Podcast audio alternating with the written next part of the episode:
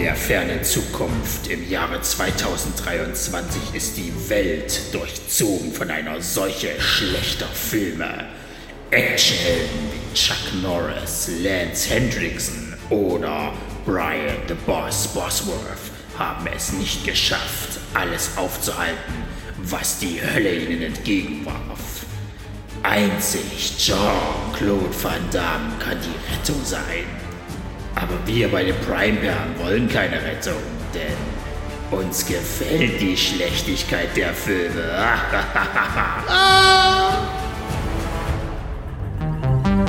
Sensationell schlecht ist ihnen gerade mal gut genug. Sascha, Ronny und besondere Gäste schauen die Filme, die bei den Streaming-Anbietern erst ganz weit hinten auftauchen. Kein Genre und keine noch so bescheuerte Filmidee sind vor ihrer Meinung sicher. Denn für sie ist das kein Trash. Für sie sind es die Prime-Perlen.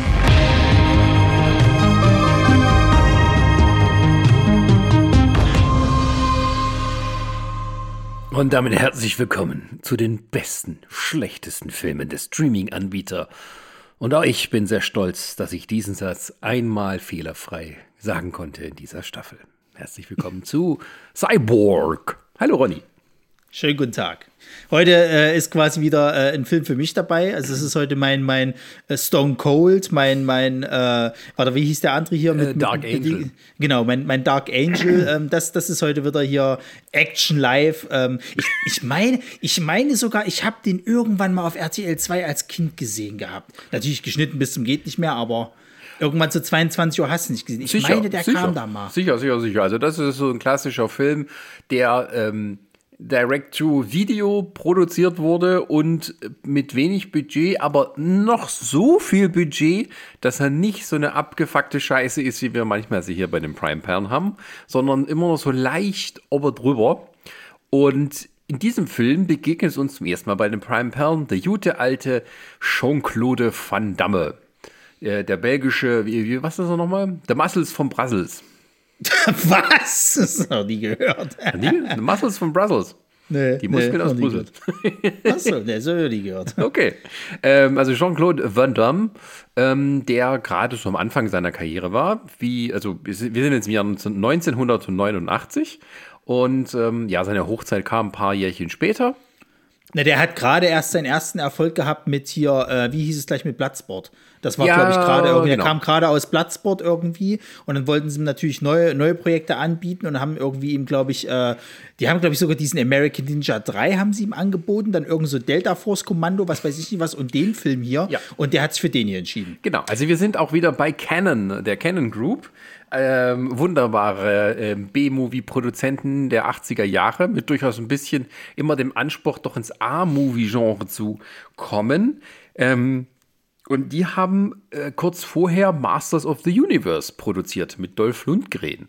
Und ähm, der Film war nicht so erfolgreich, ähm, wie sie es sich erhofft hatten. Aber so erfolgreich, dass sie ein Sequel schon geplant hatten. genau, und dann kamen aber andere Dinge dazu, die sie nicht mehr so erfolgreich haben werden lassen. Ähm, nämlich, ähm, äh, ich weiß nicht mehr, was die Umstände waren. Auf jeden Fall hatten die gerade ähm, He-Man, äh, den zweiten Teil von Masters of the Universe, in der Mache und hatten geplant, eine Spider-Man-Verfilmung ähm, auf die Leinwand zu bringen. So, dann sind die äh, finanzmäßig äh, irgendwie ein bisschen zusammengeklappt. Äh, alle diese Projekte sozusagen haben sich nichts aufgelöst, aber sie haben irgendwie schon so zwei Millionen Dollar in Sets und Kostüme und weiß nicht noch was alles investiert gehabt. So, da saßen die dann mit dem ganzen Scheiß und haben gedacht, ne, das tun wir jetzt nicht abschreiben oder irgendwie der Versicherung melden oder sowas, sondern der gute Roger Corman äh, Spirit, wir, wir machen einfach das, was wir haben und äh, nehmen das und dann basteln wir was draus. Wer kann das für uns tun? Albert Pune. Und Albert Pune ist auch ein bekannter äh, B-Movie-Action-Regisseur. Ähm, der hat dann am Wochenende sich hingesetzt und hat sich eine Story aus dem Ärmel geschüttelt und äh, kam dann an mit dieser postapokalyptischen äh, Verfolgungsjagd durch ähm, das zerstörte Amerika der Zukunft. Ähm, wir müssen ein Heilmittel finden und viel Action, bla bla bla, bumsti brumsti, äh, Kämpfe. ähm, und nun fragt man sich, okay, wo, wo ist da der Cyborg? Also, worum geht es? Ähm, Moment, Moment. Die, also die Produktionsgeschichte ist noch nicht abgeschlossen. Ähm, weil das Ding ist nämlich, dass der Film, es gibt ja noch eine zweite Version von dem Ding. Die nennt sich nämlich Slinger und das ist halt quasi der originale Cut vom Piang. Ähm, und ähm, das Ding ist halt, der wurde in der Postproduktionsphase, wurde er gefeuert, weil es ein Testscreening gab und das fand nur einer gut, der Rest fand es scheiße, was dem da präsentiert wurde. Dann haben sie ihn gefeuert und da hat Van Damme gesagt gehabt, okay, pass auf, ähm, wir müssen das jetzt hier nicht irgendwie alles auf Eis legen. Ich habe hier einen guten Kumpel und dann mache ich den Schnitt einfach mit dem sozusagen halt und wir machen das wieder hübsch so. Und das haben sie dann halt released. Und diese andere Cut-Version, die gibt es tatsächlich auch. Ähm, also viel anderes ist da auch nicht, nicht gemacht. Es gibt halt irgendwie einen längeren Vorspann. Du hast ein paar Szenen, die ein bisschen mehr äh, ausgespielt sind und so weiter und so fort. Aber so die Grundhandlung ist dieselbe. So. Jetzt kannst du mit der Handlung anfangen. Äh, ja, die Handlung ist nämlich, wir sind, also erstmal sind wir in New York, in the future. Das war schon mal ein super Highlight für mich, einfach diese Einblendung New York, also so, zerstörtes, also ja, das sieht so aus New York irgendwie total kaputt, Postapokalypse, was weiß ich, in the future. Wir sind in the future und in the future, da gab es eine Seuche, die hat die Großteil der Menschheit dahingerafft und es leben alle so ein bisschen in dem Walking Dead Status. Alles so frei für sich und irgendwie alles abfallmäßig ist in sich zusammengeklappt und Anarchie herrscht, irgendwelche Banden durchströmen die Städte und so. Also die Menschheit ist sozusagen am Absinken. Aber die letzten Wissenschaftler, die noch übrig sind, die haben irgendwie ein Gegenmittel gegen die Seuche endlich gefunden. Wird nicht so genau erklärt, was die Seuche ist. Es gibt eine kurze Szene, wo irgendwie jemand mit so komischen, äh, keine Ahnung, äh, Beulen, pestartigen äh, Sachen an der Haut zu sehen ist. Und ähm, die Überlebenden, ja, die haben halt nichts mehr. So. Aber die haben noch so viel, dass sie Menschen irgendwie umoperieren können, um aus denen Cyborgs zu machen. Und der, der Cyborg in diesem Fall ist eine Frau ähm, namens Pearl. Und die trägt in sich in ihren augmentierten, also die sieht eigentlich aus wie so ein Voll-Cyborg, wie, ich weiß nicht, wie, wie sie umgebaut haben. ich dachte, so, okay, es ist ein Roboter, der aus der Fabrik kommt. Ähm, aber nein, die war mal ein Mensch und hat sich umoperieren lassen, aber irgendwie komplett die Tutti, also mehr als irgendwie der Robocop. So, und dann, ähm, ja, also die trägt die Pläne in sich und die wird halt irgendwie von irgendwelchen Militärs, wird versucht, sie nach Atlanta, Georgia zu bringen von New York, um halt die Pläne den Wissenschaftlern zu liefern. Keine Ahnung. Auf jeden Fall gibt es eine Bande von bösen Leuten, die sich die Piraten nennen und die möchten ihrer habhaft werden, damit sie mit den Plänen dann irgendwie die Welt beherrschen. Oder mit diesen, also diesen äh, Gegenmittelsdateien. So. Und damit also quasi sie eine sichere Passage haben kann, braucht sie einen Slinger, was irgendwie solche, wie sagt man dann, dann also so Söldner sind, die man anheuern kann, äh, ja. die einen dann beschützen. Und einer von diesen Slingern, das ist unser Freund Jean-Claude. Ähm, aber Jean-Claude, der versagte schon mal am Anfang. also die Pearl wird von dieser Bande geschnappt und im Prinzip jagt dann Jean-Claude dieser Bande hinterher, zusammen mit einer anderen Frau, die der äh, Cyborgs Tante helfen will und ihm. Und es entsteht sozusagen eigentlich so eine Art Roadtrip. Ähm, der Gute gegen die Bösen. Einer verfolgt immer den anderen ähm, und dann kommt halt noch raus, dass Jean-Claude Van Damme, also wie heißt das seine Figur? Ähm, äh, Gibson, Gibson. Also alle, alle, alle Figuren hier sind nach ähm, Gitarrenmarken äh, äh, benannt. Ähm, und die, äh, er hat Vergangenheit mit dem Fender, so heißt der Böse, der mhm. irgendwie seine Geliebte irgendwie, mit der er auch, die auch mal beschützen sollte, ähm, umgebracht hat und er war der einzige Überlebende und so. Und äh, das heißt, sie haben noch ein bisschen Beef von früher und ja, da kommt es halt zu einer großen Endkonfrontation, kurz bevor dann Pearl dann äh, abgeliefert werden kann in einem das ist eine absolute Highlight von mir. Im Regen durchströmten Studio.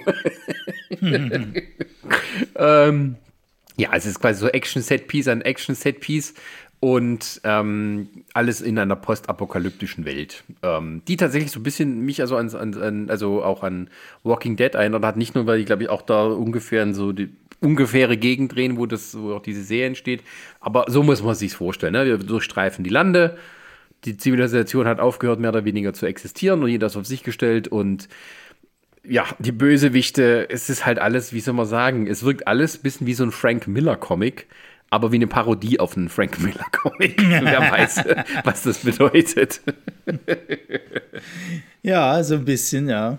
äh, also hier, Jean-Claude Van Damme spielt die Hauptrolle. Wer sind noch, wer spielt noch mit? Ähm, Deborah Richter als Nady. Das ist ja, also das die, ist dann ihre Gehilfin irgendwie. Ähm, ich weiß nicht, die anderen kenne ich gar nicht. Vincent Klin als der Fan. Ja, der hat doch nicht, also der hat doch nicht viel gemacht. Der ist irgendwie, also was heißt nicht viel gemacht? Doch, der hat zum Beispiel unter anderem hier mit äh, mitgemacht bei hier dem dem äh, Keanu Reeves Film äh, Point Break. Ah, so, okay. der ist eigentlich hauptberuflich, ist der glaube ich, also was heißt hauptberuflich, aber der ist glaube ich irgendwie, äh, ähm, oh, wie heißt das hier, Surfer irgendwie äh, äh, professioneller und hat so ein paar Filme gemacht. Also Double Dragon ist er mit dabei. Dann ist halt diversen Filmen mit dabei, die halt eh der Pyong schon gemacht hatte, wie diese Nemesis-Filme so. Ähm, ja, der hat auch so B-Movie-Kram halt eben viel gemacht so und ähm, ja, also ansonsten also, halt, wer, wer für uns noch wichtig ist, ist halt Ralf Möller. Hier credited als Rolf Muller. Also der tatsächlich, also so Fun Fact-mäßig, der tatsächlich so hier einen ähnlichen Anfang hatte wie Arnold Schwarzenegger in seiner Karriere. Denn er wurde hier auch synchronisiert, weil sein deutscher Akzent so schlimm war, dass sie keine Sau ihn verstanden hat oder es lächerlich klang, deswegen haben sie ihn drüber synchronisiert. Bei seiner lächerlichen Perücke hätte man noch da denken können, das passt dann alles zusammen, aber da haben sie dann die Grenze gezogen. Ja. das einzige Interessante ist noch halt diese Pearl, die Cyborg-Tante spielt, die heißt Dale Haddon und Dale Haddon ist irgendwie das Gesicht von L'Oreal gewesen, viele Jahre lang.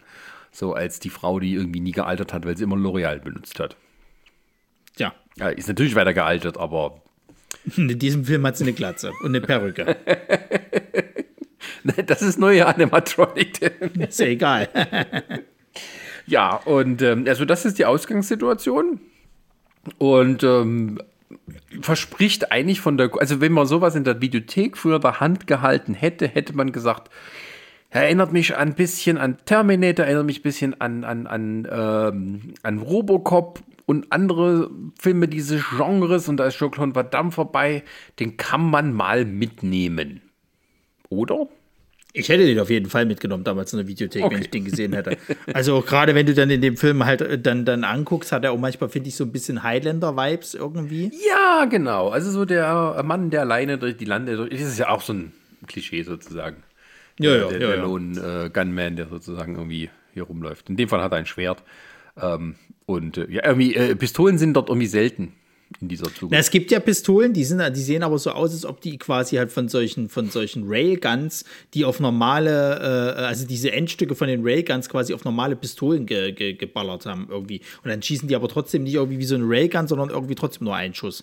Ja, also wie gesagt, wir wissen jetzt nicht genau, was alles aus dem Fundus für die beiden anderen Filme hier weiter verwurschtelt wurde. Ähm, wenn man das jetzt sagen kann, das Masters of the Universe, was ja auch so, eine gewisse Zukunft mit Laserwaffen und sowas dann halt darstellt. Ja, also ich glaube, es ist mehr aus dem He-Man-Zeug als, als aus dem Spider-Man-Zeug. Ja, ja. Hoffe ich zum. Ich meine, ein, ein Canon Spider-Man-Film wäre sicher interessant gewesen. Auch weil Albert nee, Cute. Nee, wäre es nicht. nicht. Nicht, weil er es gut gefunden hätte, einfach nur weil es so scheiße gewesen wäre. Aber Albert also, also ich sag mal, der hat ja auch den, den, den, es, die Verbindung ist ja da. Der Albert Pune hat ja auch den, den äh, Captain America gemacht hier. Von 1990. Typ, genau, diesen Typen, den, den wir auch schon bei den Prime Bären hatten. Äh, in, in Robo War. Ich weiß gar nicht, ja. wie er hieß. Ich auch ähm, Aber ich habe den Film gesehen, Captain America.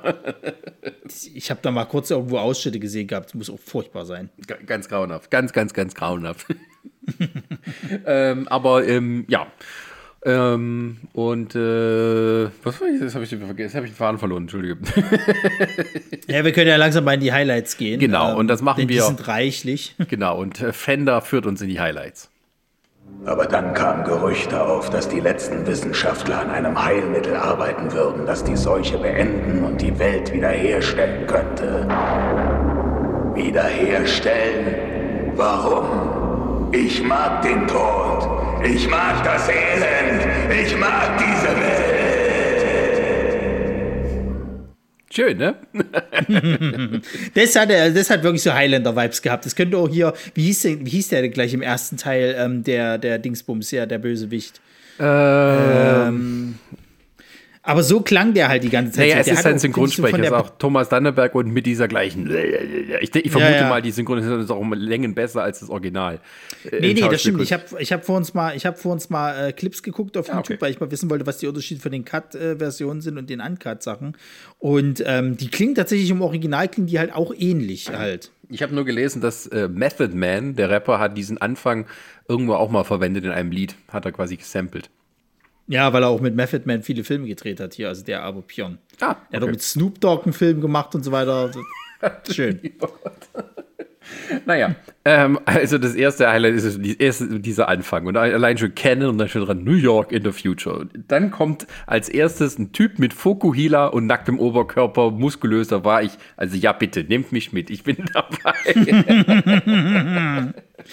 Ja, es ist auch generell für mich so, so dieser ganz, alles am Anfang so, also dieser Anfangsmonolog, dann, dann der Anfang, wo dann sich diese zwei Leute halt irgendwie so äh, in diese Welt rausbegeben. Du siehst erstmal so, ähm, diese kaputte Welt, also wirklich, als ob die, die, die Erde zur Hölle gefahren ist. Ne? Da, da hast du irgendwie alles brennt, irgendwie alles im Arsch. Du hast irgendwelche Leichen, die da irgendwie aufgeknüpft sind und mitten auf der Straße da irgendwie zur Schau gestellt werden. Diese marodierenden Gangs, die dann irgendwie kommen. Und das Geilste ist halt, wenn die da diesen Einmarsch haben. So, du siehst ja dann quasi, wie die zwei abhauen. Die eine ist halt diese, dieser, dieser Cyborg, das wissen wir aber zu dem Zeitpunkt noch nicht. Und der ihre Leit, Geleitschutz sagt so, ja, sie soll sich in Sicherheit bringen, so sie hält die auf. So, dann kommen die Typen halt und wamsen den zusammen. Und dann siehst du quasi halt, wie, wie Fender und seine gesamte Gang irgendwie so halt irgendwie so im Zeitlupe so ankommen. Also teilweise so Muskelleute. Also ich dachte mir, das ist die NWO der Zukunft. ja, die sehen wirklich alle aus, wie wenn Wrestler sich zusammengetan hätten für eine Storyline für Postapokalypse. So sehen die alle Ja. aus. Exakt, exakt. So, weißt du, ich hätte es verstanden gehabt, wenn da jetzt irgendwie ähm, die NWO-Musik reinkommt oder irgendwie hier ähm, die, die Attitude Raw äh, is War Era äh, Musik irgendwie so und Steve Austin kommt aus der Seite und wamst den einen irgendwie eine rein.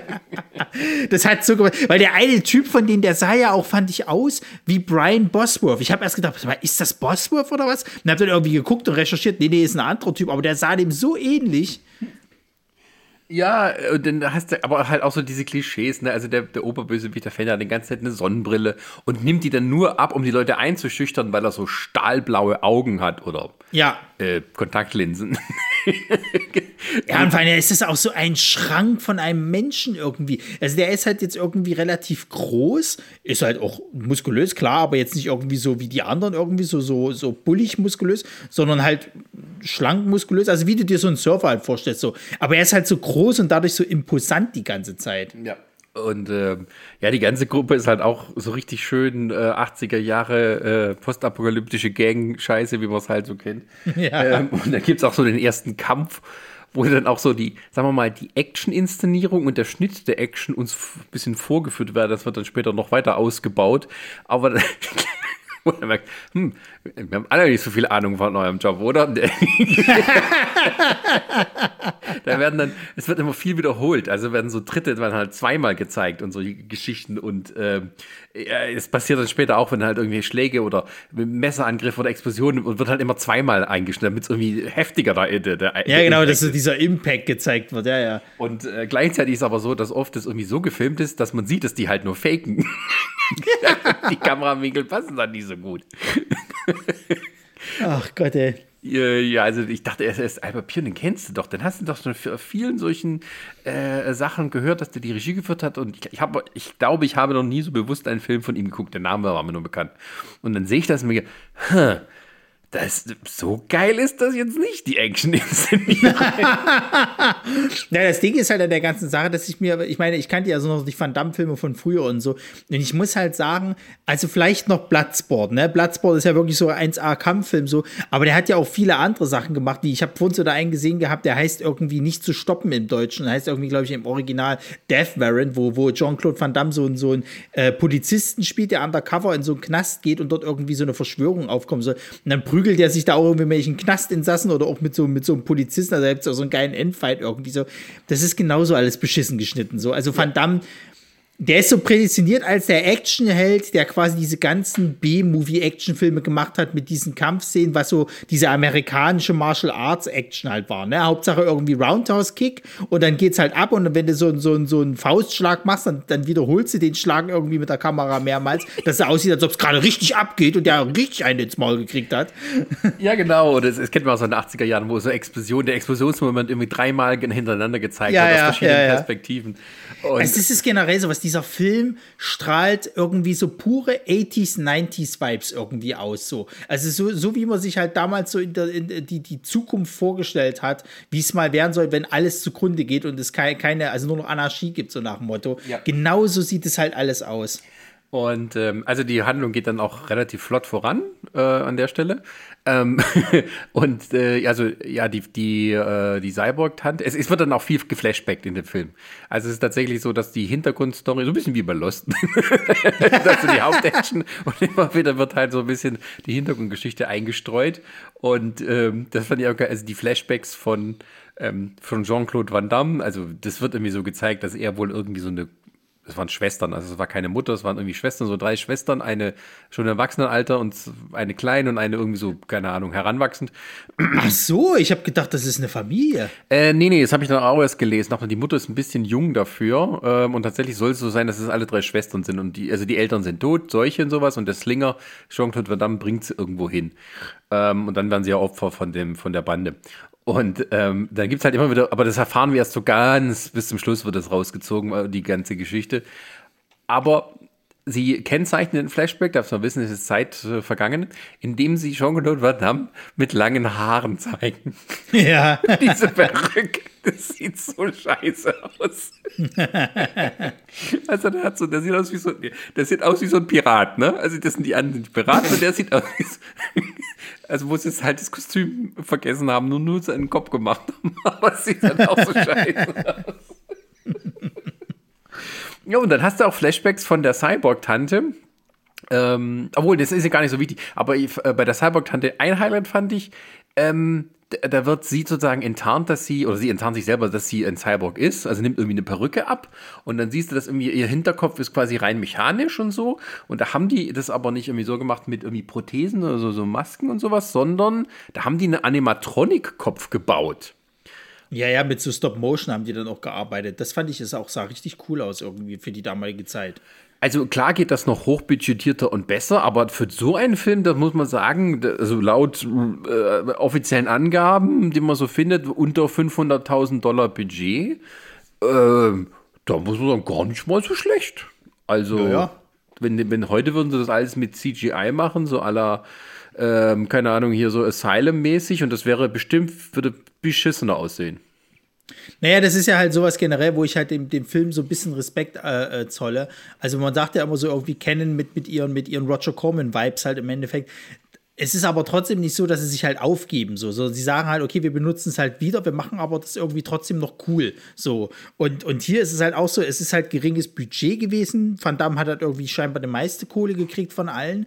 Und ähm, wir haben halt jetzt eben hier die Sets von, von Masters of the Universe 2 und eben von einem möglichen Spider-Man-Film, was beides nicht gemacht. Wir machen halt trotzdem irgendwie was Cooles draus, sozusagen, dass es halt nicht komplett scheiße ist. Und ähm, das fand ich schon nicht schlecht, dass die das halt im Endeffekt so gemacht haben. So, also wie gesagt, dieser, dieser Cyborg halt, das ist dieses, es hat ja auch so einen Uncanny Valley halt Effekt irgendwie. Ich fand das schon wirklich gut gemacht. Kannst du sagen, was du willst? Ja, also am Anfang denkt man noch, okay, ist das jetzt irgendwie eine Maske und sowas? Und dann siehst du aber, dass das halt so ein, ein Gesicht, aber das Gesicht, die haben es auch nach ihr modelliert.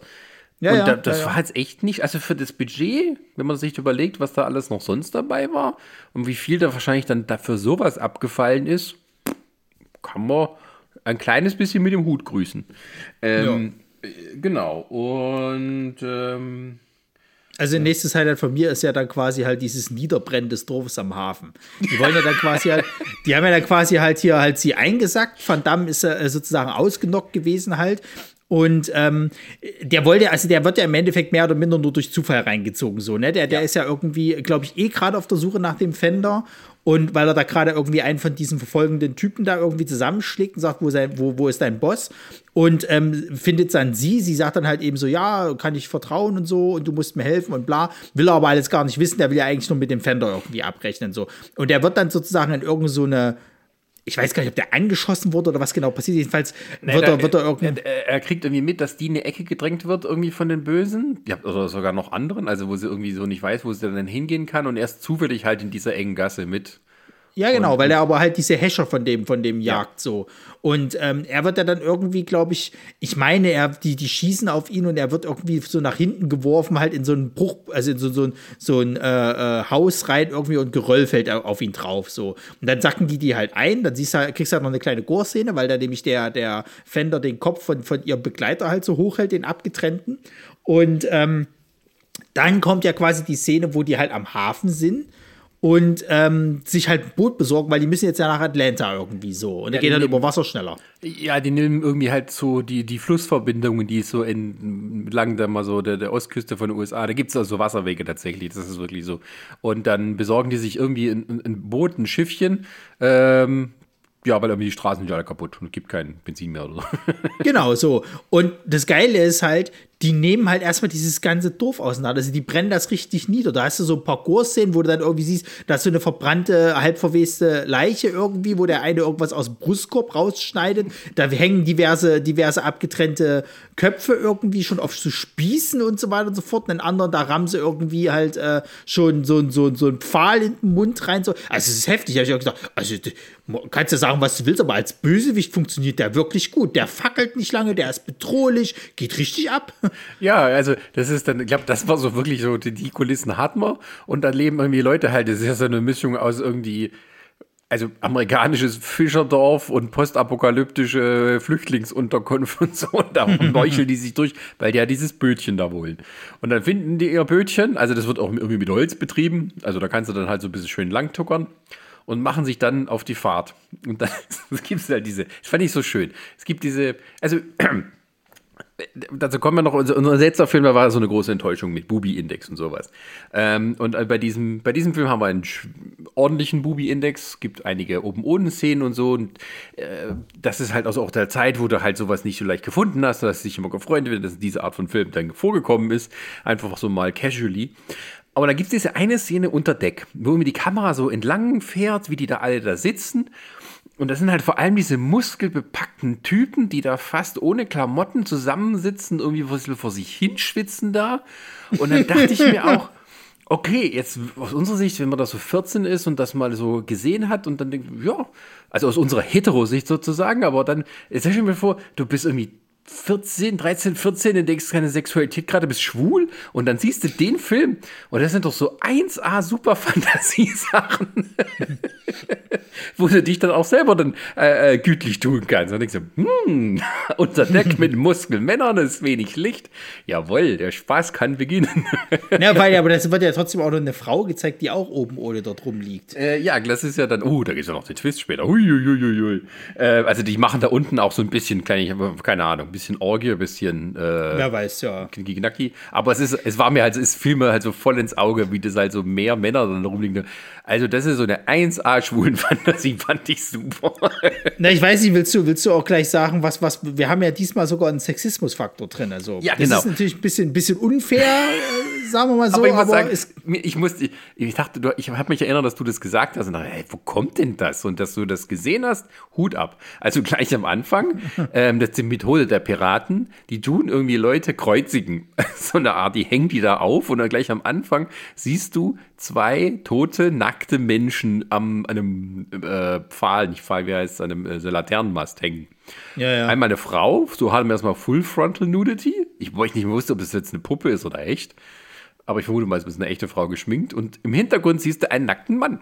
Und äh, der ist zwar nur unscharf, aber du siehst den, den, den, den Bullermann. Deswegen haben wir jetzt hier endlich mal wieder einen Schniebelindex und einen Sexismusfaktor. Also der Bubi-Index ist 344. Aber weil halt nur eine Dings haben wir, also der Sexismusfaktor ist 344 zu 1. Da sieht man schon, wie schlimm der Sexismus in diesem Film ist. da gibt es ja vor allem später dann noch die Szene, wo dann die, die, ähm, also er trifft ja dann später quasi halt in, in, in eine Frau, ähm, die hat er irgendwie zusammengewamst halt irgendwie, weil er dachte, okay, das ist jetzt auch irgendwie eine von den Häscherinnen und fühlt sich dann ein bisschen schuldig und wartet, bis die wieder wach wird. So. Ja, weil die halt, die denkt irgendwie, er ist einer, sie ist einer von den Bösen, will ihm auflauen und so. Und das war mir ja, so ja. komisch. Er schmeißt irgendwie was nach ihr und dachte, hä, hat er jetzt die abgestochen? Ich habe auch gedacht, dass der ein Messer nach ihr geschmissen hat, die tot ist sozusagen, aber irgendwie Nö, nur eine Fleischwunde. Naja, so, jedenfalls, ähm, der, dann, dann begleitet sie ihn, ähm, sagt das irgendwie, dass sie das, also die kommt irgendwie scheinbar auch aus diesem, aus diesem Fischerdorf oder was auch immer das ist und sagt irgendwie so, ja, ja, die, die hat die irgendwie gesehen und dann hier Cyborg und bla, hast dich gesehen gehabt und sie hat jetzt beschlossen, sie will die retten. So, nie, nie irgendwie was von der gehört oder sonst irgendwas, sondern die hat das von dem Typen scheinbar so ein bisschen mitgekriegt, okay, dann rette ich die jetzt und du kommst mit. So, und der sagt, nee, mache ich nicht, kannst mich am Arsch lecken, so. Und irgendwie äh, äh, raufen sie sich aber so zusammen. Ähm, und da gibt es so eine Szene irgendwie am Lagerfeuer, wo sie sozusagen sich halt so ein bisschen entblößt. Und er lässt auch so ein bisschen seine Decke fallen, beugt sich zu ihr vor und zieht sie wieder an. und das Weil war's. ist ein guter. ja, ja. Und das war's. So. Aber sie geht ja vorher erstmal nackig baden. So. Also, ja, äh, sie blößt sich halt mal so einfach so. Ich meine, Gott, wenn du da so mit durch die Gegend stromst und jemand findest, was willst du machen, ne? Ja, und vor ja, allem, ja, ja. äh, vorher hast du noch diese eine schöne Szene, wo die, diese, gegen diese böse Waldtruppe antreten. Also die laufen halt irgendwie durch so einen Wald in, keine Ahnung, wo das ist, North Carolina. Und ähm, da ist halt so ein Gebäude, so ein halbfertiges. Da haben die das wahrscheinlich da drin gefunden. Das wurde nie fertig gemacht. Da stehen quasi nur der Rohbau. Und dort gibt es halt auch nochmal erstmal, werden sie angegriffen von so einer ominösen, ähm, sehen aus wie so Freizeit-Militia-Anhänger, die dann sich zusammentun, um dann die Leute da zu überfallen. Und Das war der örtliche Paintball-Verein. so genau, der örtliche Paintball-Verein, der jetzt sich anschickt, irgendwie äh, herumstrohen und Leute zu überfallen und zu töten. Und die machen das auch mit einem Aufwand. Also die, die seilen sich ab. Die, die stehen da in einem Haus, in diesem, also im obersten Stockwerk, da ist ja alles offen. Und im Hintergrund seilen sich plötzlich zwei Leute ab und denkst dir, ja, schön, dass ihr euch so Mühe gibt. Ihr habt wohl nichts viel zu tun. Da freut ihr euch auch, wenn jemand da ist. Na, die militanten Übungen müssen ja sich irgendwie ausgezahlt haben, die man vor der Apokalypse gemacht hat. Aber die haben natürlich die Rechnung ohne Van Damme gemacht, der irgendwie ein nach dem anderen relativ schnell ausnockt. Ja, ja. Das ist allem, so- was, was ich immer schön finde, der bricht ja den meisten eigentlich immer nur das Genick. Ja, der fackelt nicht lange. Es ist so ein kleines Lowlight auch im Prinzip von mir, dass der irgendwie, wenn er dann antritt, also von den ganz Bösen abgesehen, der, der, der kann die relativ schnell überwältigen. Ähm, und dann ist aber so ein cooles Naja. Ding dabei, er hat, er hat zum Beispiel eine Klinge im Schuh. Ja, ja. Also, also ich sag mal so, äh, generell. Also Van Dams Charakter halt, der, der, der Gibson äh, Rickenbacker, der ist halt so, so, der, der ist schon ein Highlight für sich. So, das ist schon so eine coole Sau. Das, das Einzige, was man dem halt ein bisschen so ankreiden kann, ist halt, dass der immer nur dann krass und stark ist, wenn es das Drehbuch auch will. Ähm, weil da komme ich, da, da, da schließe ich dann nämlich gleich noch ein weiteres Highlight an. Ähm, weil es gibt ja dann die Szene, halt eben, nachdem die sich da eben mit denen da hier, mit dieser Waldtruppe auseinandergesetzt haben und dann hier dieses Lagerfeuer hat, geht die ja weiter.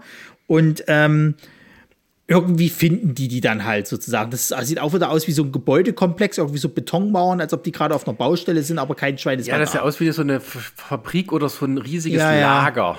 Also Ja, du hast irgendwie im Hintergrund sind die, glaube ich, habe ich das mal gesehen, da siehst du so riesige Silos und ich vermute mal, das ist vielleicht so ein stillgelegtes Getreidelager gewesen oder irgendwie so eine Geschichte. Genau, irgendwas so. Und da gibt es halt eine riesen Action-Szene so. Und ähm, da geht's halt los. Die, ähm, seine, seine Ge Ja, ich wollte aber noch auf eine Sache eingehen, bevor wir da in der Handlung weiter voranschreiten.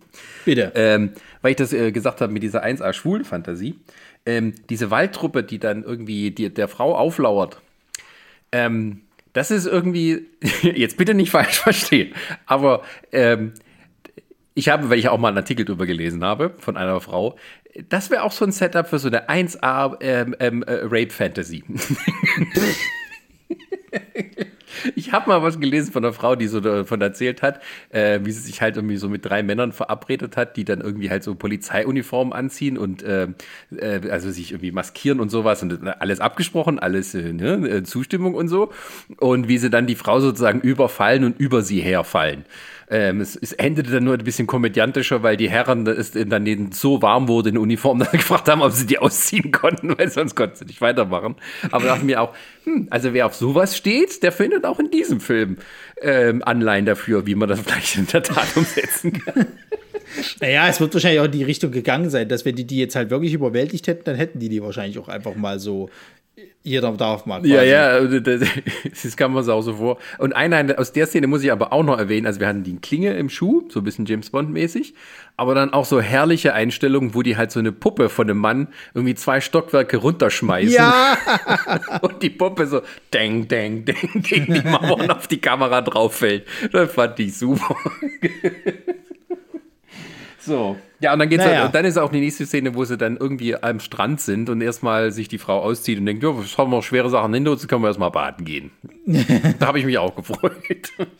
Naja, und dann dauert es halt nicht lange, dann kommen die da, wie gesagt, diesen, ich sag mal, Industriegebäudekomplex äh, Gebäudekomplex sozusagen und finden die halt irgendwie so. Und dann sagt Van Damme schon irgendwie so, ja, nö, hier, äh, du bleibst bitte hinten, ich äh, schnapp mir die Jungs jetzt hier so. Sie hört natürlich nicht, sondern geht wieder voraus, wie sie es schon beim letzten Mal gemacht hat. Das ist generell immer so, so ein Problem, was die mit sich bringt, dass die halt trotzdem immer vorgeht und dann immer geschnappt wird. Ist auch hier so. Und das Geile ist halt, der, der, der geht ja irgendwie hoch. Äh, und oben sieht den irgendjemand schon, so einer von diesen Typen sozusagen halt. Der hat immer so, einen- so einen Stab irgendwie bei sich so. Und dann packen die sich beide, holen die ihr Messer raus und rennen schreiend aufeinander zu. Und dann geht's, gibt es eine riesen Action-Szene. Also es ist Wahnsinn.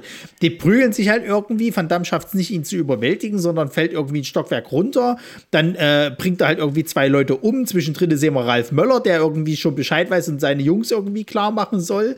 Ähm, Van Damme kämpft sich dann immer so ein bisschen hin und durch, bis er dann irgendwann den, den, den Fender halt eben sieht, der dann eben natürlich seine, seine hier Gehilfin da irgendwie so vor sich hier drapiert hat. Denkst du erst, die ist tot oder so, keine Ahnung.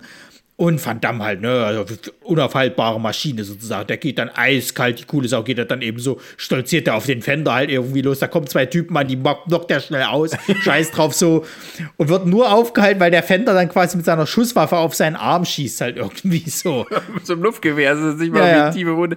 Und es ist halt auch so, es ist halt alles so overacted und overdramatisiert. Ja, ja, Es ja, so, ja. Da, da steht der Fender und die Kamera so mit einem fetten Weitwinkel nähert sich von unten so ganz nah an ihn ran. Aus Das ist so Gründen eins, ist das ist so Rauch, taucht 1A auf. Highlander.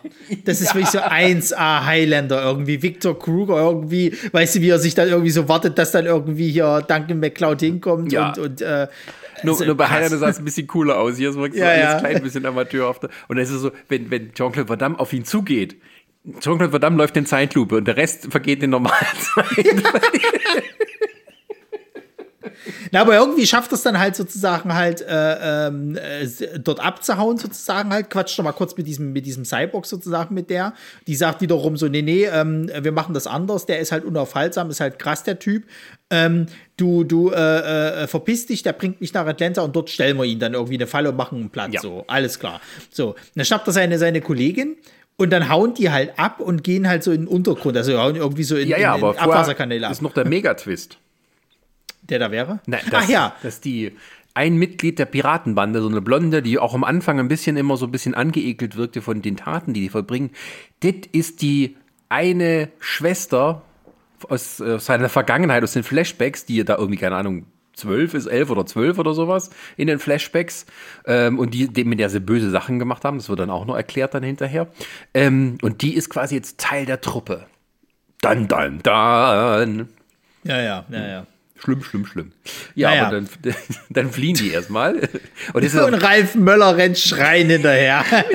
das muss man sich so vorstellen. Also Ralf Möller hat schon mal erstmal lächerliche Klamotten an und eine noch viel lächerlichere Perücke. Also das ist so, als wenn so eine Frauenperücke genommen und den ist draufgesetzt und sieht halt aus wie, wie so ein explodierter, äh, wie so ein explodiertes Kopfkissen. Ja, die Klamotten sehen aus wie von der Herkules-Serie. ja, genau. Also es passt irgendwie nichts zusammen, aber es ist auch so vorher schon äh, nichts zusammenpassen. Ähm, dies, diese, dieses Gebäude ist nach allen Seiten mehr oder weniger offen und man hat als Zuschauer relativ schnell einen Überblick, wie groß das alles ist. Das hält die aber nicht davon ab, uns verschiedene oder äh, immer die gleichen Plätze als verschiedene zu verkaufen. Da rennen die irgendwie weg und dann wird es uns verkauft, als wären die schon, keine Ahnung, 500 Meter weiter weg, aber wir wissen, die sind jetzt nur irgendwie nach rechts gegangen. Und die brauchen immer ganz ewig lange, die Bösen, bis sie dann hinterherkommen und so eine Geschichten. Und zufällig finden sie dann halt dieses Loch da in den Untergrund, in den Kanal. Ja, und äh, Ralf Möller schreien hinterher, aber auch mit immer so einem Grinsen im Gesicht von wegen, "Äh, ich ihn um im Dunkeln. Aber ähm, erst habe ich gedacht, also dass Ralf Möller wie so ein bisschen von seinem He-Man-Outfit ähm, ausgestattet wurde. Ähm, aber Also er verfolgt irgendwie den, den, den, den äh, Jean-Claude Van Damme, weiß nicht, wo er ist. Und dann ist halt der Moment, auf den wir alle gewartet haben. The Spread. Jean-Claude Van Damme ist nämlich nicht dumm und wartet über ihm. Und wie macht er das? Schön mit dem Spagat. da gibt es ja diese eine Werbung irgendwie, die sie mal später irgendwann mal mit ihm gedreht hat, für diesen zwei LKWs, wo die quasi so lange auseinanderfahren halt und er dann sozusagen diesen Spread halt irgendwie macht. Ähm, ja, ich weiß gar nicht mehr, wo, wofür er da, ob das schon bei Bloodspot war oder sowas halt. Ich habe keine Ahnung, ob das bei Karate äh, damals war. Also sein, sein, sein. Das ist so sein Markenzeichen. Also sein halt. Signature-Move ist, dass er ja, irgendwie ja. einen Spagat im Kampf einbaut. Und hier ist es tatsächlich so, also muss man so vorstellen, Ralf Möller irgendwie in der Ab Kanalsuppe ähm, enge Wände und er guckt so, und über ihm ist auf einmal Jean-Claude Van Damme, der einen Spagat macht zwischen den beiden Wänden, damit er über ihm sein kann und äh, kann ihn dann von oben mit, mit, mit der Machete dann eben äh, die Haare abtrennen. Dann ist mal Ralf Müller glücklich, dass er wieder seine normale Frisur hat und geht nach Hause. Weil die, die, die Haare schwimmen dann sozusagen, die Perücke schwimmt dann oben im, im Bach rum. Das habe ich mir aber auch so vorgestellt, so, das ist doch eigentlich super einfach, diesem Move äh, äh, zu entgehen. Ich meine, der sticht ja mehr oder minder von oben so halt auf ihn herab. Einmal könntest du einfach nach oben boxen und triffst ihn in die Eier, da wäre auf jeden Fall erstmal Schicht gewesen, so.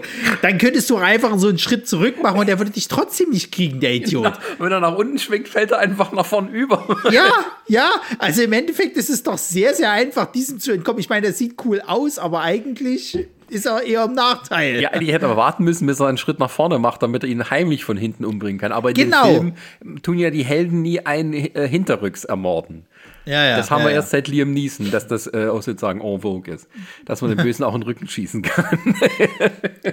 naja, da geht es jedenfalls weiter und das Schöne ist halt, die Hescher, die rennen dem trotzdem hinterher. Also die, die, wie die Bluthunde hintereinander weg, wird der halt trotzdem gejagt bis zum geht nicht mehr. Und dann kommen die irgendwie wieder, wieder an die Oberfläche und sind da scheinbar irgendwie auch wieder an so einer Art Strand oder was das halt ja, ist. also du hast doch keine Ahnung, wie weit die immer von diesen ganzen Gebäuden und Co. entfernt sind. Ja, die sind in irgendwie so eine Art also so, so, so, äh, also ich habe so mir gelesen, Saltmarshland, also das gibt es halt irgendwie halt, also in der Nähe der Küste dort, das wo halt irgendwie so, so Sumpflandschaften ist. Und da rennen die halt so zwischen, ähm, naja, also da wachsen sehr hohe, ich weiß nicht, was das sind, also sehr hohe Pflanzen. Schilf oder was das ist, riesige, ne? Schilf, das war das Wort, riesige Schilfpflanzen und das ist alles irgendwie so bis zum Knöchel geht das Wasser, also du kommst auch schwer voran und da rennen die dann durch und die Bösen hinterher.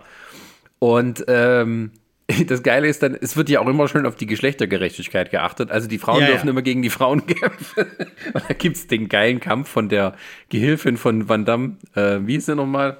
Äh, Neddy oder sowas, ja. Ja, Neddy, Neddy genau. genau. Und die Neddy, die halt äh, quasi ähm, eine, kriegt die, die böse Frau aus der Bande ab.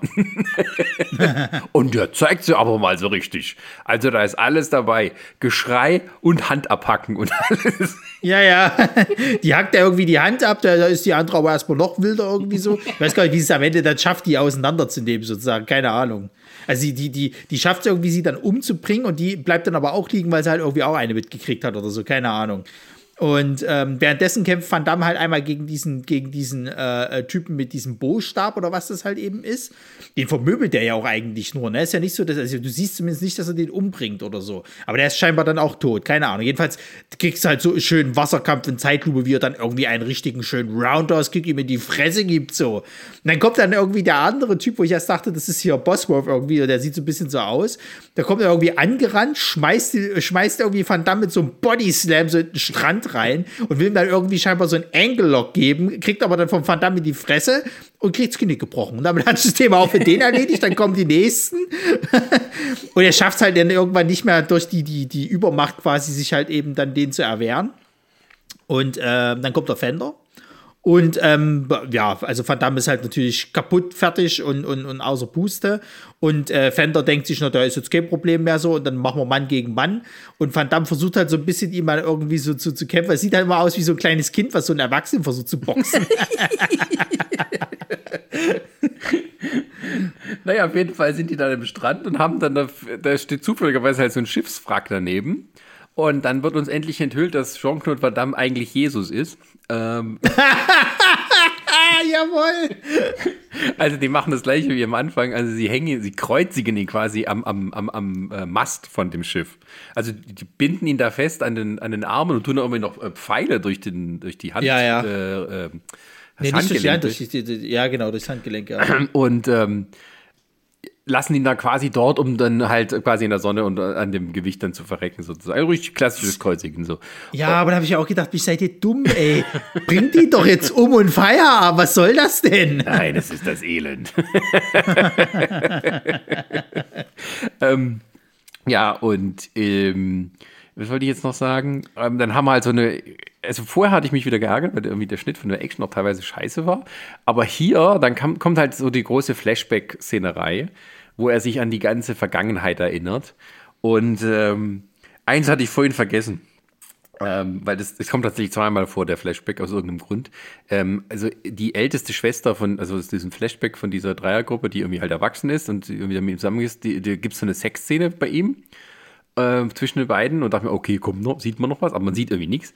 Aber es ist so richtig schön 80er äh, Sexszenenmäßig ausgeleuchtet. Also Ja, ist ja. irgendwie alles blau und die knutschen halt so miteinander rum und da liegen die nebeneinander und die Kamera fährt dann weg von denen und dann auf das, die offenen Fenster und die ganze Piratenbande guckt zu.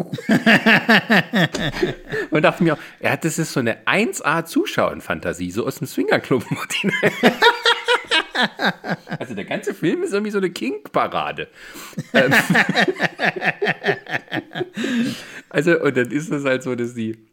Da sieht man halt, was da irgendwie wirklich passiert ist. Also der, der, die Piratenbande hat wohl ähm, ihn und die, die, die drei Frauen sozusagen, Mädchenfrauen überfallen.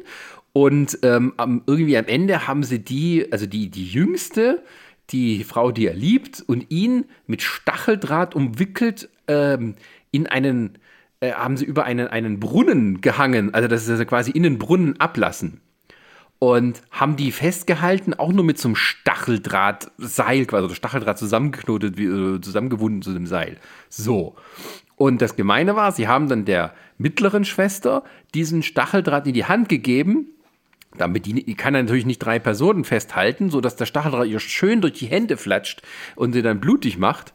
Ähm, und sie dann quasi ihr eingeredet, sie ist dann schuld dran, wenn die äh, nach unten fallen, dann tot sind. So.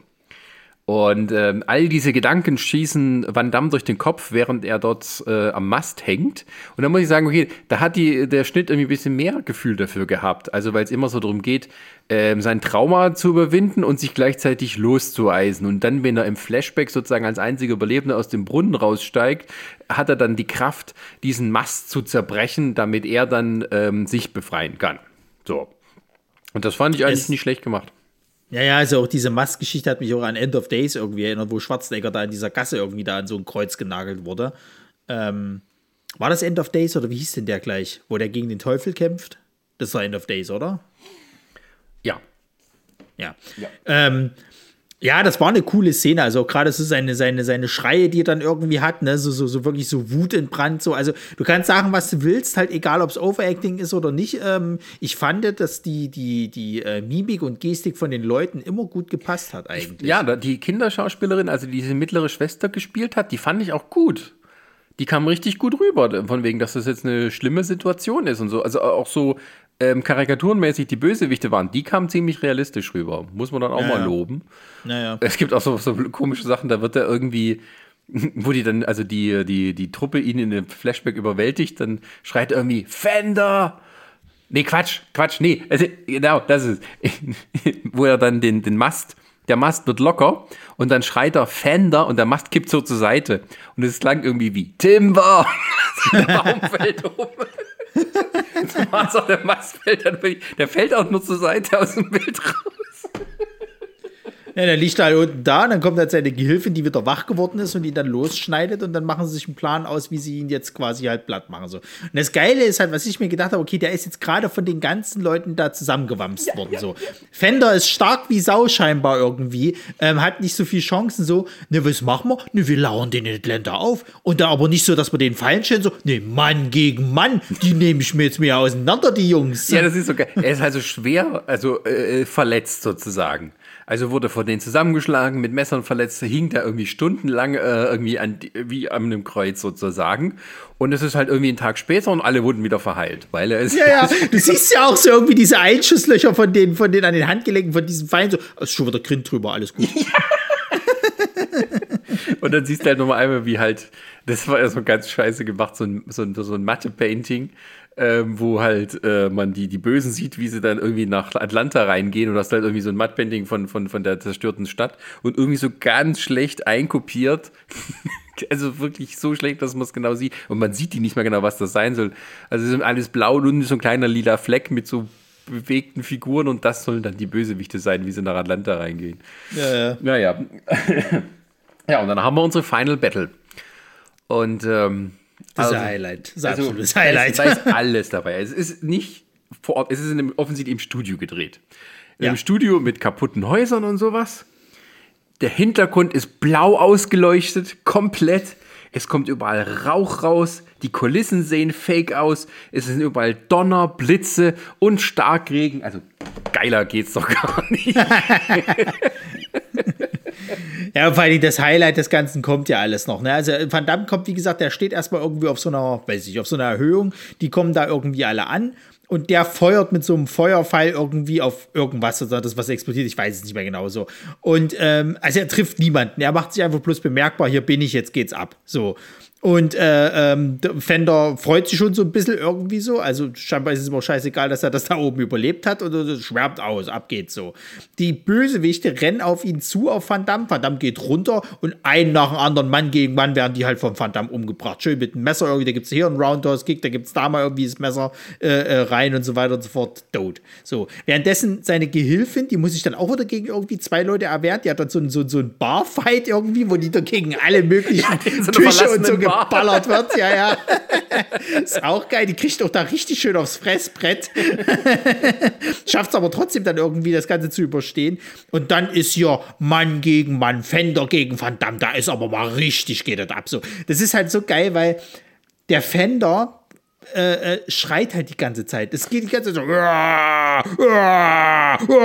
Das geht so irgendwie drei, vier Minuten halt, wo die sich dann so gegenseitig die ganze Zeit irgendwie eine aufs Maul geben. Das ist, ist, ist großartig. Ja, der Joker war dann so mit nacktem Oberkörper und das, einer nach dem anderen von den Gehilfen kommt halt so ran und das ist so geil, da gibt es so eine Szene, da tritt er dann nur, dachte mir, das ist wie bei Street Fighter, der immer nur auf B drückt. Dass dann Ja, immer, ja.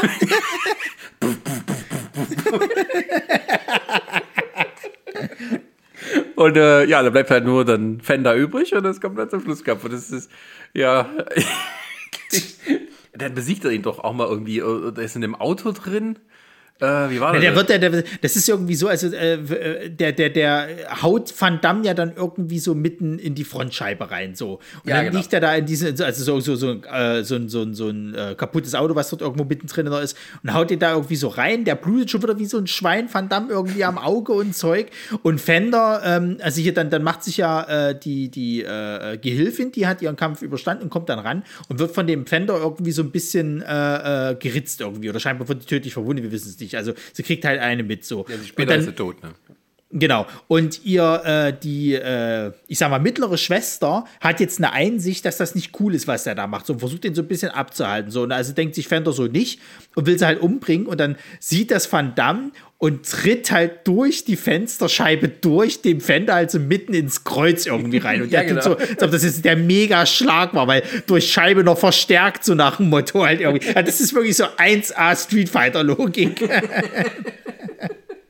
Ja, und dann denken wir, jetzt ist der, äh, besiegt er ihn so und dann denken wir, Fender ist tot. Also Genau, der, der rammt hier schön irgendwie das Messer halt eben so, so, so rein, so. Er schreit auch noch mal so ein bisschen halt und dann fällt er halt irgendwie so schön ins Wasser und ist tot.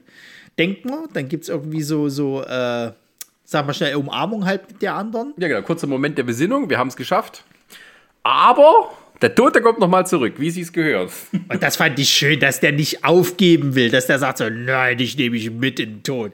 Und wamst den, wamst den halt irgendwie auch wieder in so eine, so eine, äh, in so, so eine Bruchbude halt irgendwie so ein Ja. Abbruchhaus irgendwie rein. Und das ist so geil da drin. Das sieht aus wie so ein 80er, 90er Musikvideo. Das ist Ja. so ein, hast du so einen riesen Ventilator über der Tür, wo Rauch ist und wo das Licht durchkommt und denkst du so, gleich brechen die alle, äh, also fangen die an mit Singen in ihrer Ballade, wie einsam sie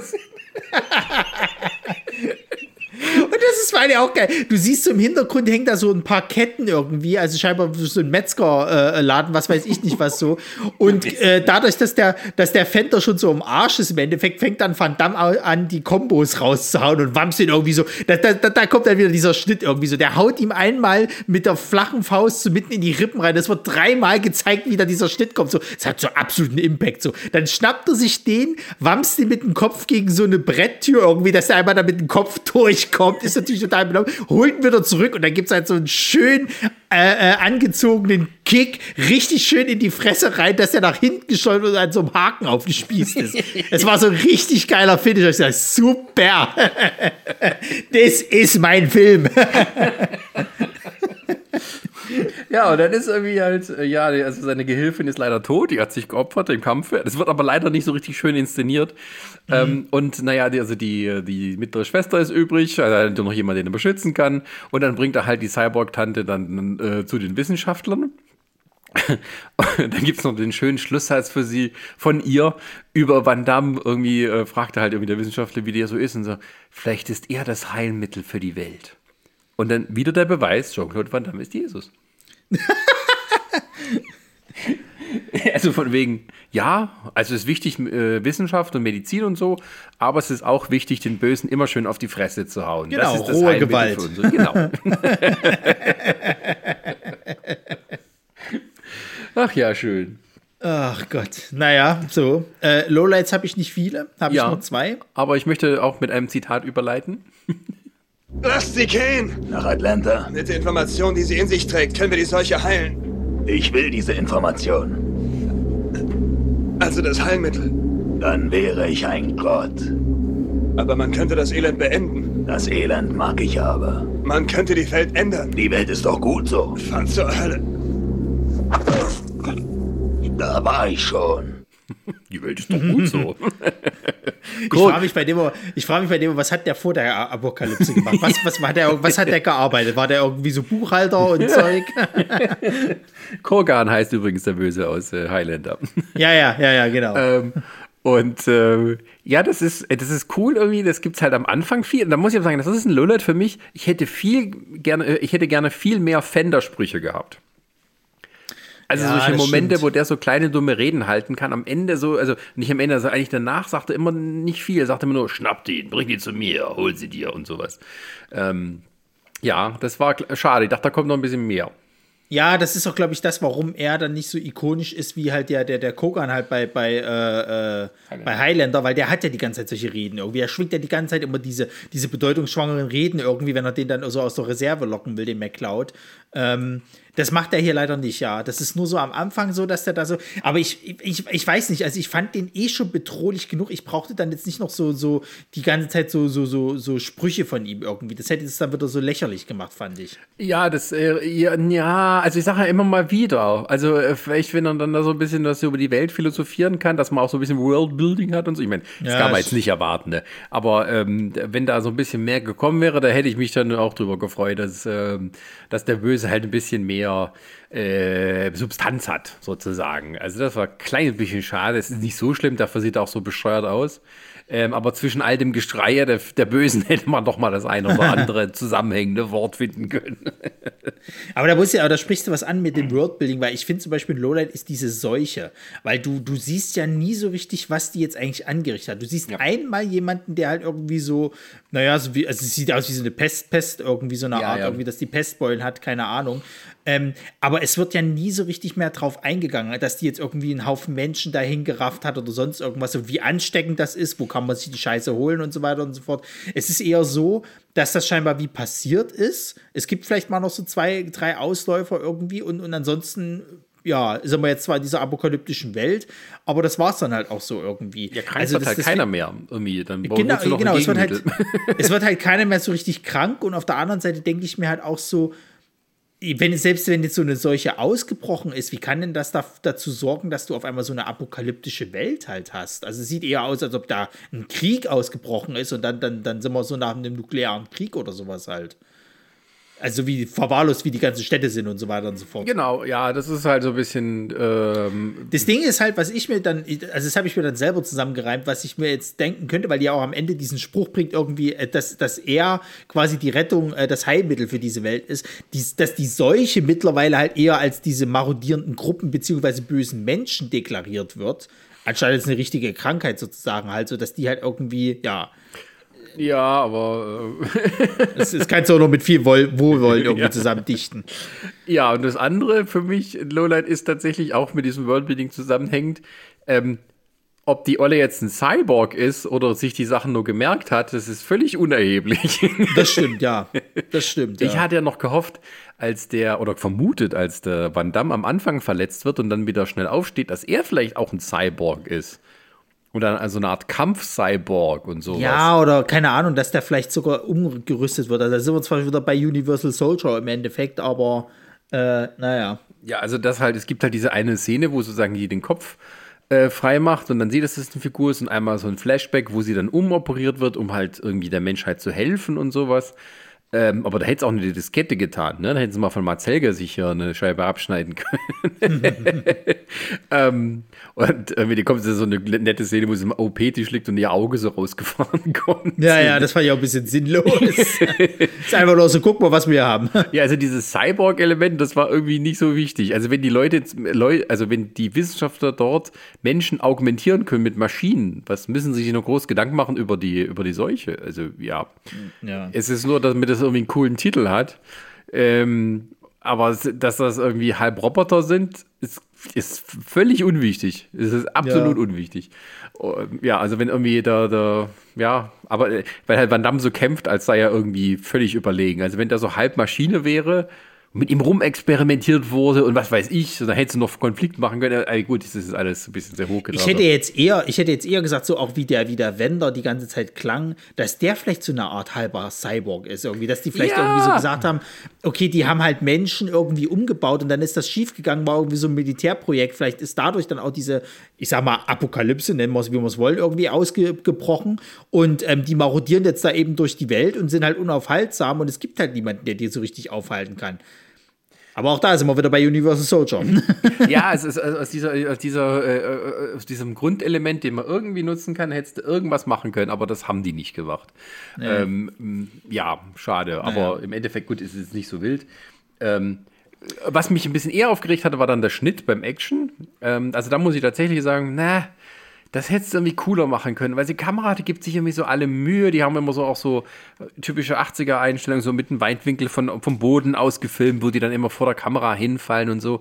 Aber der Schnitt kommt überhaupt nicht mit bei der Action. Das merkst du aber auch, dass das eben Van Damme geschnitten hat. Ähm, ich weiß nicht, was der bei Bloodsport anders gemacht hat, aber da funktioniert es irgendwie besser. Ich finde aber hier ist das halt wirklich so, der hat das ja irgendwie mit diesem Typen da irgendwie nochmal äh, selbstständig gemacht und er hat unter anderem den Schnitt auch deswegen übernommen, ähm, weil er ja meinte, dass er die Actionsequenzen besser hinkriegt. Jetzt habe ich halt keine Ahnung, wie das Endprodukt, also das vor, also die, dieser, dieser Director's Cut aussah, ob da die Action ähnlich besch äh, bescheuert war, sage ich jetzt mal. Ähm, bloß hier hat es nicht so gut funktioniert. So, keine Ahnung, was, was, was, ob er, ob er irgendwie, ob die es vielleicht noch nicht besser konnten in der Choreografie und er so der Einzige mit so richtig äh, ähm, Kampferfahrung war. Weil du hast ja auch das Problem, es gibt diese Story ähm, äh, äh, behind the scenes sozusagen halt, dass er ja einen von diesen Stuntleuten, also von diesen Piraten, äh, am Auge verletzt hat, dass der erblindet ist, sozusagen halt. Der hat ihm irgendwie so, so der hat seinen sein, sein Marker äh, äh, nicht, nicht getroffen und Van Damme ist dann mit dem Schwert irgendwie oder mit dem Messer, wie auch immer, ist er zu nah an den sein Auge rangekommen, dass der den da halt verletzt hat und der dann eben an, einseitig erblindet ist quasi. Es ging ja auch vors Gericht, der hat auch Recht gekriegt, also Van Damme musste auch zahlen.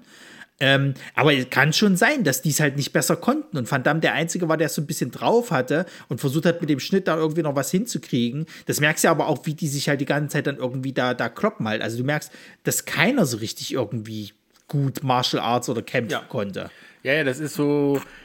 Und wie gesagt, hatte man schon am Anfang gesagt, also dass du halt immer so auch in vielen Szenen siehst, dass das ähm, alles nur markiert ist sozusagen, also alles gefaked ist und dass da ähm, oft halt, wenn dir, wenn das Bein die, den, den Körper trifft, denkst du dir, na, ist ein netter, freundlicher Schlag vor die Brust, aber wehtun kann das nicht. Ja, und, das, und die halt auch kompensieren eben, indem sie halt Schläge wiederholen im Schnitt. Ja, ja. Das merkst du dann so, das ist äh, Oder halt, ich, ja, oder halt, ich, ich, ich weiß nicht, ob das, aber diese eine geile Szene, wo der da im Regen den Bösewicht so immer mit, mit einem Kick tritt, das ist echt so, B, B, B, B, so, so spiele ich, so spiele ich Beat'em Ups, weil ich Machst keine nicht- Kombos kann. Machst du, machst du nicht Button-Mashing, einfach irgendwie draufkloppen und dann wird's schon. Ja, das mache ich dann äh, als Schluss, dann, wenn ich verzweifelt bin. Naja, und ein, ein Lowlight, muss ich noch sagen, ist diese gesamte Gibson-Backstory irgendwie so. Das fand ich so uninteressant, halt mit diesen, ähm, die er da irgendwie erst rausgeholt hat und dann sind die da irgendwie gestorben und so weiter. Weil ich habe das auch nicht verstanden, woran sind die denn jetzt eigentlich gestorben halt? So, er ist jetzt als einziges irgendwie da recht unversehrt aus dem Brunnen wieder rausgekommen und die anderen liegen dann tot da unten drinne. Hä? Ja, es Also- macht keinen Sinn. Also, das in den Brunnen ablassen und so. Ich, gut, ja, ich weiß nicht, das kann schon wehtun. Ich meine, oder kann tödlich sein und so. Aber Ja. was ist, denn- ist er auf die anderen draufgefallen? Haben Das die eben, das habe abgefangen? ich, das, das, das ich mich halt eben gefragt. Und dann kommt auch noch hinzu, der Fender wusste ja überhaupt nicht, wer er ist. So, der muss sich doch an den zumindest erinnern. Ich meine, die kurzen Haare hat er doch dann trotzdem wieder gehabt. So, der hatte ja bloß dann später hochgegeben gehabt. Das war das Einzigste irgendwie. Aber der muss doch wissen, wer der Typ ist. Naja, du, du hast dann später auch so eine komische Szene, ähm, wenn die, also wenn die Schwester, die, also die Überlebende, dann sich umentscheidet und dann quasi auf Seiten von Van Damme kämpfen will, ähm, wo äh, dem Fender auffällt, dass die so, eine, so, ein, so ein Amulett anhat Ja, ja. und du denkst, oh, hä? Also wie hat, die sich erst vor kurzem dem angeschlossen? Ich dachte, die wäre quasi dann mit denen gegangen, so quasi, keine Ahnung, Stockholm-Syndrom und sowas. Ja, genau, das hatte ich nämlich auch gedacht, dass sie die mitgenommen haben und dann haben sie die eben erzogen und, und ja, dann mitgehangen, mitgefangen, so nach dem Motto halt. So, ja. Aber das war ein komischer Moment. Also da Also fehlt das war- auch, wahrscheinlich auch viel rausgeschnitten. Genau, das hätte ich nämlich auch gesagt. Ich glaube nämlich, ich glaube, die hatten, nee, ich hatte gelesen gehabt, in der Uncut-Version gibt es sogar noch weniger von der Backstory. Ja. Also da, da ist, da ist äh, noch mehr rausgeschnitten worden, ähm, äh, zugunsten der Action sozusagen halt. Und ähm, ja, keine Ahnung, also die, die, die Backstory, die fand ich nicht gut so. Ähm, mir hätte das gereicht, wenn du jetzt irgendwie gesagt hättest, okay, die sind halt irgendwie von dem Fender umgebracht worden. Das war halt seine Verantwortung, die zu beschützen, deswegen jagt er den jetzt halt. Aber dass diese Flashbacks auch drei, vier Mal irgendwie dann immer wieder gezeigt werden und bruchstückchenhaft. Es gibt ja sogar irgendwie dann zweimal die gleichen Szenen nochmal, wo ich mir dachte, wo- wollt ihr, musstet ihr jetzt hier Strecke machen? Ja, wieso diese? Spanner-Szene, wo die da dem beim Schlafen zugucken, das kam zweimal auch mit dem gleichen dramatischen Musik-Cue und so. Dann, so, hm? Ja, oder auch, oder auch, wo die dann zu dem, zu den irgendwie, die hat die, der hat die zu dem Haus gebracht und die sagt dann zu dem, ja, das wird jetzt ein neues Heim, bleib doch bei uns. Das kommt auch zweimal. Ja, das ist, ähm, Naja. Gut, aber das war's mehr, habe ich nicht. ich auch nicht. Ähm, gut, dann kommen wir zur Endbewertung. Wie viele Prime-Perlen. Den Anfang habe ich hingekriegt, jetzt kriege ich den Schluss nicht. Wie viele Prime-Perlen vergeben wir? Wir vergeben immer von 0 bis 5. Und äh, diesmal bist du John als erstes. Also ich habe ja schon, schon, schon äh, äh, am Anfang gesagt gehabt, das ist ja mein Stone Cold, mein, mein äh, Dark Angel. Ähm, der Film hat mir Spaß gemacht. Das ist halt, ich meine, ich wusste, was wir hier kriegen. Ne? Es ist Van Damme. Äh, äh, es ist hier so, so, so äh, Late 80s, Anfang neu- 90s und, und dann noch von Canon so. Das wird Quatsch so. Und das ist aber auch so, so Testosteron geladener Quatsch gewesen im Endeffekt so. Ey, ich hatte helllichten Spaß. Der hat mich die ganze Zeit äh, gut unterhalten, außer so ein bisschen die Backstory. Muss ich aber wirklich sagen, vier Prime-Perlen. Ja, also ich fand auch noch, das ich vorhin, wollte ich vorhin noch so ein bisschen sagen, dass ähm, die, ähm, dass die Inszenierung teilweise ein bisschen langatmig war, so ein bisschen, aber es machte dann irgendwie doch wieder Spaß. Und also von dem, von den ganzen, wie gesagt, schon Haken dran setzen, an all das, was wir immer so voraussetzen für einen guten B-Film, ähm, macht er eigentlich alles soweit richtig. Deswegen bin ich da mit. Ich begebe ihm auch vier Prime Perlen. Oh, geht's ab. Van Damme hat Chuck Norris geschlagen. Da vorne mal noch einen anderen Nein, Chuck Norris ein, ein, ein Chuck Norris lässt sich schlagen. er hat entschieden, dass Van Damme äh, der Bessere ist. Oder Bessere sein darf. Kann Chuck Norris Spagat? Bestimmt. Du, ich habe letztens mal geguckt Heute gehabt, ähm, es, es gibt ja auf Prime, äh, gibt ja dieses Freebie und da gibt es diesen Delta Force. Äh, das ist ja so ein absolutes, nee, nicht Delta Force, sondern Missing in Action, was ja so der Vorzeige Chuck Norris Film ist. Den müssten wir, glaube ich, mal machen. Dann haben wir noch wahrscheinlich einen guten Chuck Norris mit dabei. Okay, gut. wir nähern uns ja auch langsam der Folge 100. Da müssen wir auch mal gucken, dass wir da was Besonderes hinkriegen. Na, Ninja, die, die American Ninja. Bin ich noch nicht so ganz überzeugt. Ich finde, da brauchen wir was völlig Abgefahreneres. Ja, da müssen, wir, da müssen wir vorher ein bisschen scouten. Da müssen wir, müssen wir wirklich gucken, Ja, wir was, müssen was finden endlich mal an die 5 rankommen. An die 5 Prime-Perlen. Weil Raw Force ist ja unser, unser äh, Maßstab für alle Crazy-Filme. Ist aber das Einzige, was funktionieren könnte für die 100, was würdig wäre, das wäre natürlich hier Wizards of the Lost Kingdom 2. So der, der Avengers der, der, der Roger Corman-Universums. ähm, aber den, den gibt es leider nicht. Ja, ich meine, vielleicht findet man dann auch irgendwas, wo. Ich meine, ich finde es ja immer auch schöner, wenn man tatsächlich Filme findet, die man vorher noch nicht kannte. Also ich meine, Cyborg, das war mir irgendwie auch so auf meinem Namen dunkel bekannt und so. Und äh, das, was dann halt so. Dann freut man sich, dass man das mal sieht. Und denkt, ja, das ist doch schön gewesen. Also früher, wenn das irgendwie Fabel 1, keine Ahnung, um 23.50 Uhr nochmal äh, als letzter Film vor der Wiederholungsschleife gezeigt wurde, ähm, das äh, hätte ich mir dann auch vielleicht mal hier und da angeguckt und so. Aber ähm, ja, im Endeffekt ähm, müssen wir dann im. Wir haben ja noch zwölf Folgen, bevor es soweit ist. Und das sind auch zwölf Wochen. Also es ist nicht so, dass wir jetzt äh, unter Zeitdruck sind. ja. Ja, zwischendrin gibt es ja auch noch Traumschiff. Stimmt, das, das müsste als. Das müsste das nächste sein, was wir machen. Ja, wann, wann, wann kommt die äh, mit dem November-Ding? Am 26. November. ja, ja, das, das ja, könnte schon sein. Ich habe jetzt keinen Kalender vor mir, aber doch, ja. ist es exakt. Also die nächste Folge, also ja, äh, dann wäre die nächste Folge, dass wir. Also Mal kurz zur Erklärung, wer jetzt nicht uns die ganze Zeit hört, wir haben es schon ein paar Mal gesagt, wir nehmen immer Folgen im Voraus auf. Das heißt, wir machen das immer so doppelt meistens. Und deswegen sind wir ein paar Wochen voraus, wie die Sachen rauskommen. Deswegen haben wir nicht immer einen ganzen Überblick. Ähm, aber ja, ähm, das nächste wäre das Traumschiff. Die nächste Folge. Jetzt haben wir da ein Special für die vorweihnachtlichen Traumschiff-Folgen. Und wie ich gehört habe, geht es wieder nach Namibia. Mhm. Wo ein Baby gefunden wird. Wo ein Baby auf, der, auf, auf dem Schiff gefunden wird. Und es darum geht, wer ist der Vater? Steff Captain oder, oder Gott, das will heißen. Stell dir mal vor, irgendwie, es kommt wirklich irgendwie so, der Staff Captain ist irgendwie und dann ist die, die Wusso ist die dann die ganze Zeit eifersüchtig. Das wäre meine Story. Ja, ich, äh, ich muss gestehen, ich wurde schon gespoilert. Ähm, es ist nicht nie, keiner von beiden. ähm, also ich nicht wirklich gespoilert. Es ist nur so, ich habe eine äh, geguckt, wann das kommt als nächstes und da war eine Inhaltsangabe und die Inhaltsangabe war ein bisschen sehr ausführlich. Ähm, oh, in der, in, auch in dem Sinne, weil da, da war ein Foto und dann war eine Bildunterschrift und die hat schon teilweise verraten, was es wichtig ist. Aber es ist nichts dabei, was wir nicht erwartet hätten. Ja, es geht irgendwie wieder nach Namibia. Das hatten die jetzt vor kurzem. Deswegen nennen sie es nicht Namibia, sondern irgendwie nach einem Ort, wo sie da anlegen. Ähm, naja, mal abwarten. Aber gut, dann, äh, ja, liebe Freunde der gepflegten Schiffsunterhaltung, ihr könnt euch wieder auf einen Ausflug auf den erfolgreichsten Dampfer der deutschen Fernsehgeschichte freuen. Da können wir mal, können wir mal gucken, ob wir vielleicht neu einführen den Rassismusfaktor.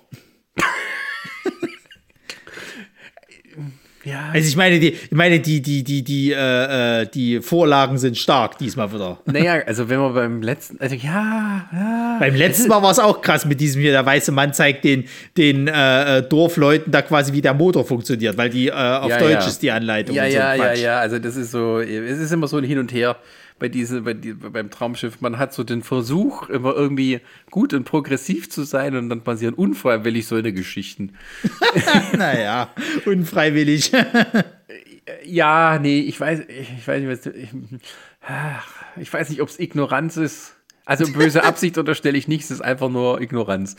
Ähm, aber die haben eben auch so Sachen wie, dass halt auch mal ein, ein, ein äh, schwarzer Schauspieler dabei ist und seine Hautfarbe nicht thematisiert wird sondern nur die, der, der Mensch, die Person in den Vordergrund gestellt wird und so. Das ja, aber küssen durfte die blonde Schauspielerin auch nicht. Da hast du recht, ja. es ist halt immer so dieses, dieses, den nächsten Schritt gehen wir nicht so. Wir, wir, wir spielen zwar mit, aber im Hintergrund spielt er. Ja, ja. Naja, mal abwarten. Also, Drag Queens werden wir jetzt diesmal nicht erleben. Ähm, ja, wir sind sehr gespannt. Poros sind leider auch noch nicht mit dabei. Ich glaube, die kommen erst irgendwie dann bei diesen Weihnachts- oder Neujahrsgeschichten. Ähm ich weiß nicht, wie die das machen. ich weiß nicht, wie die das dann machen. Ey, vor allem das Weil Ding, das Ding. Ja mittlerweile getrennt. Ja, ja, das ist es nämlich. Es würde mich nicht mal wundern, wenn die das gerade ganz, ganz schnell irgendwie alles äh, äh, verschieben und so weiter und so fort. Ähm, dass das jetzt irgendwie erstmal ein bisschen Gras über die Sache wächst und dann kommt diese Folge irgendwann. Ich, ich bin extrem gespannt, was da passiert. Ja, ja. Aber was willst du machen? Hey, es sind Schauspieler. Es sind, es sind ja nicht die Pochers, oder? Die spielen ja irgendjemand anderes in der Folge. Die spielen ja trotzdem Pärchen dort. Ja, und?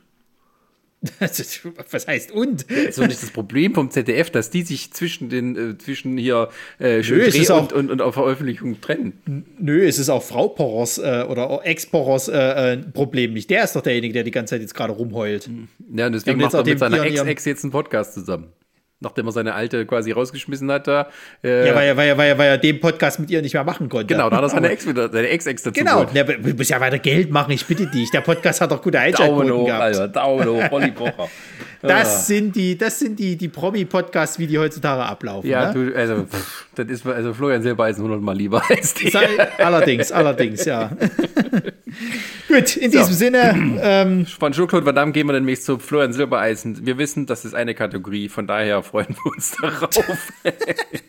Gut, dann äh, vielen Dank fürs Zuhören, bleibt uns gewogen. Bis zum nächsten Mal. ahoi.